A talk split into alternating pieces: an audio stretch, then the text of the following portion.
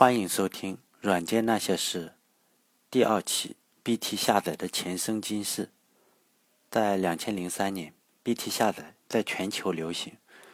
BT 软件的作者是布莱姆·科恩，他在两千零二年做出的这个软件 BT Torrent，被中国简称为 BT 下载。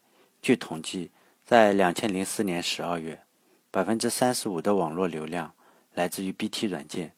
在两千零九年的二月份，百分之四十三到百分之七十的互联网流量来自于 BT 软件。在二零一三年的二月份，BT 软件所占的网络流量下降到百分之三点三五。当时文件分享所占的流量是百分之六，BT 仍然是主要的文件分享方式，超过一半。我们接着来说作者科恩，科恩在。一九七五年十二月十二日出生在美国，大学肄业。在一九九二年夏天到一九九三年的秋天，他一共换了三所大学，没有毕业。他的工作经历也跌宕起伏。在一九九四年到二零零一年，他经历过六个公司，一直从事技术的工作，最高的职务是萨克保险公司的首席软件设计师。他对精通的语言是 Java 和 Python，熟悉 SQL 语言，对 C 和 C 加加语言并不感冒。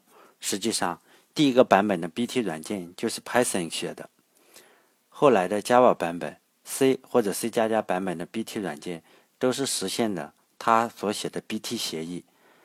他年轻的时候还曾经获得过网景公司一千美元的奖金，奖励他给浏览器找出 bug。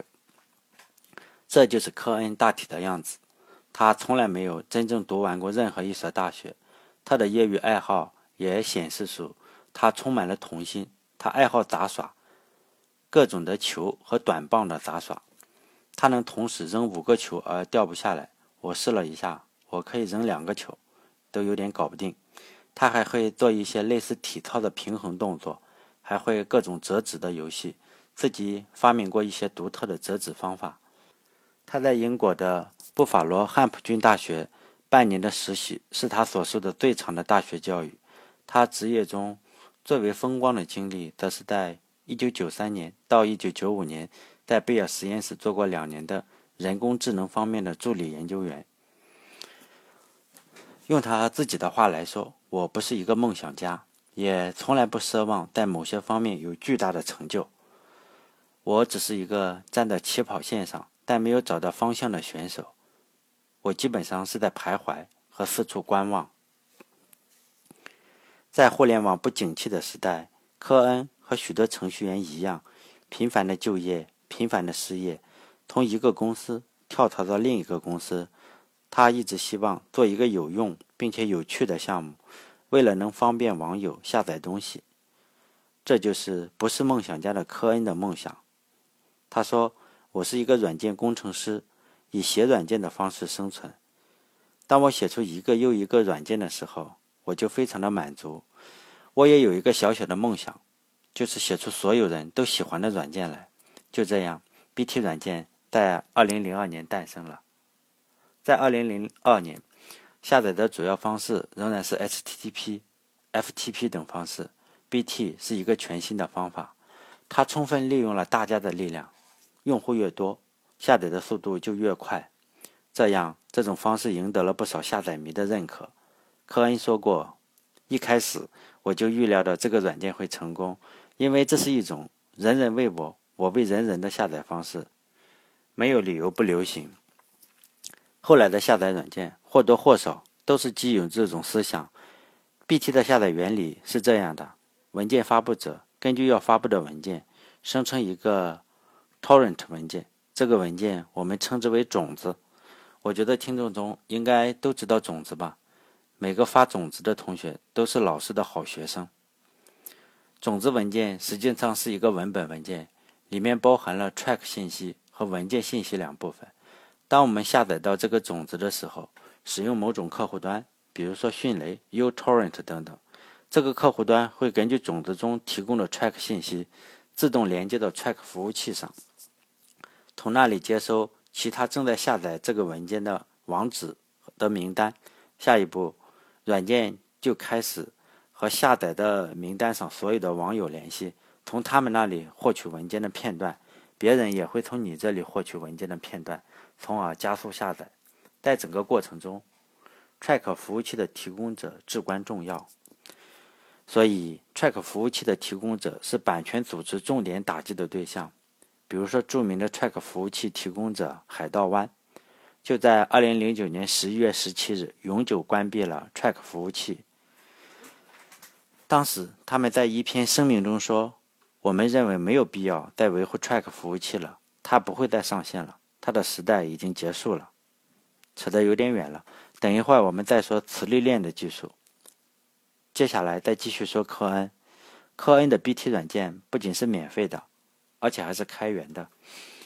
当 BT 在全世界流行的时候，科恩却依旧过着穷困潦倒的生活。很长的一段时间，科恩靠一张信用卡，通过透支。才能够解决一日三餐的问题。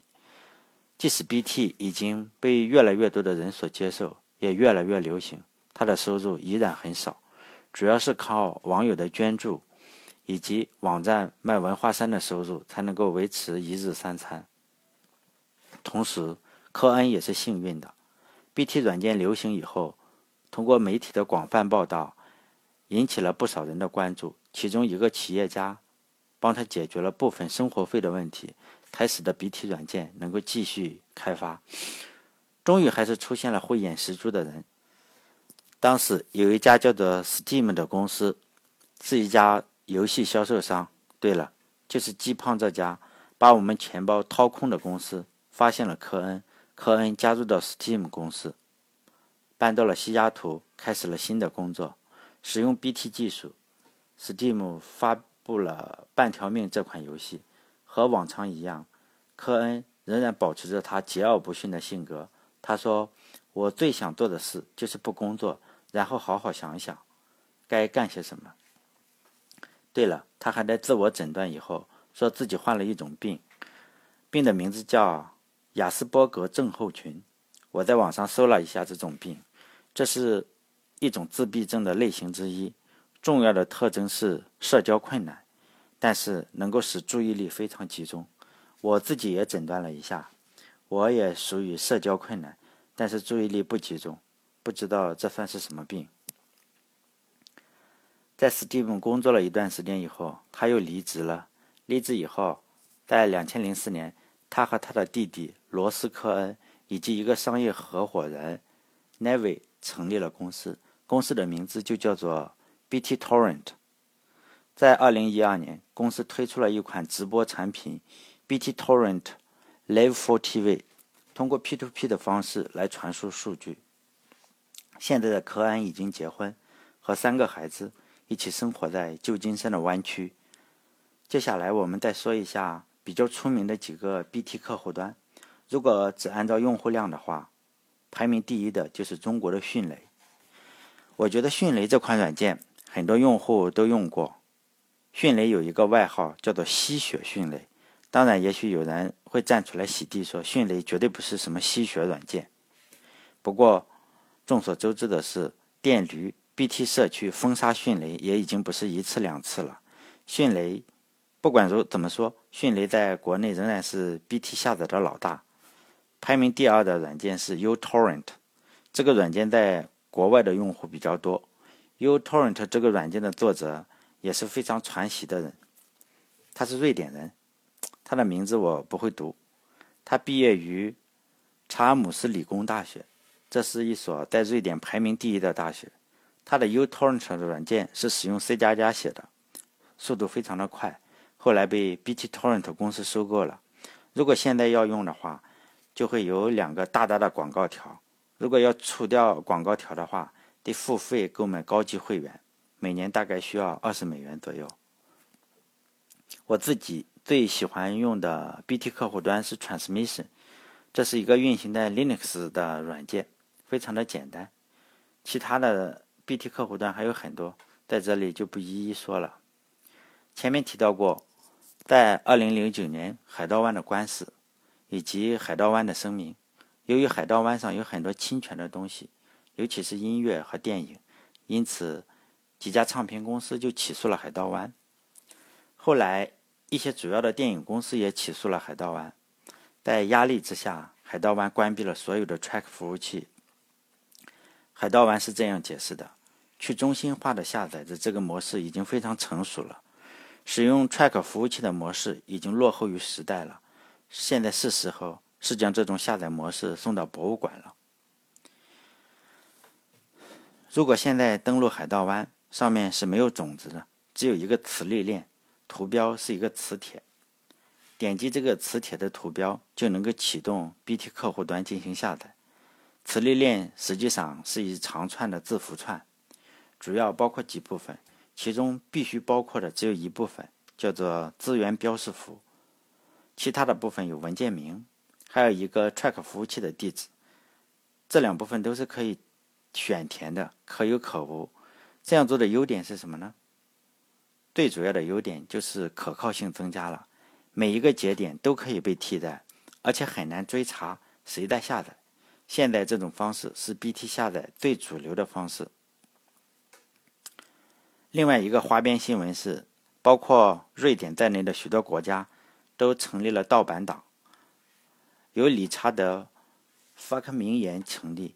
该党派认认为，现在的版权制度已经过时了，不应该无休止的限制知识的传播。